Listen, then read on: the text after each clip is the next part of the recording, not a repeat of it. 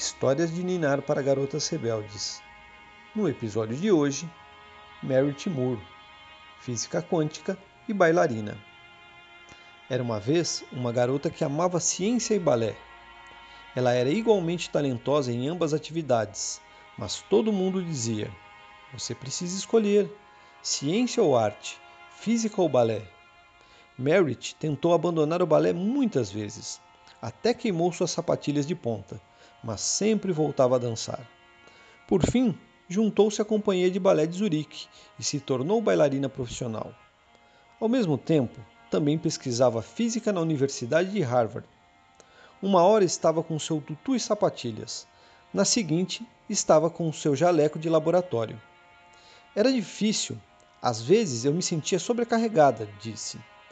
Eu ficava no laboratório 20 horas por dia, até dormia lá, mas sabia que precisava dançar. Ela dava um tempo no trabalho e ia até uma escadaria e praticava ali. Percebeu que depois disso voltava para o laboratório com um ânimo novo. E descobriu que a física ajudava a entender a dança também. Acho que é muito importante para cientistas explorarem a arte. É preciso pensar em conceitos com imaginação e criatividade.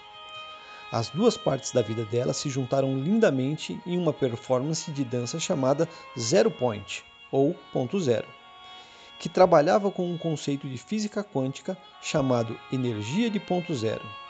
Hoje, Merritt está finalizando o PhD na Universidade de Oxford e continua dançando. Sua citação favorita é de um dos maiores cientistas da história, Albert Einstein. Viver é como andar de bicicleta. Para manter o equilíbrio, é preciso se manter em movimento.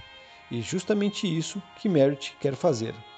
Ela nasceu nos Estados Unidos em 24 de fevereiro de 1988 e segue trabalhando com a física e dançando e influenciando pessoas.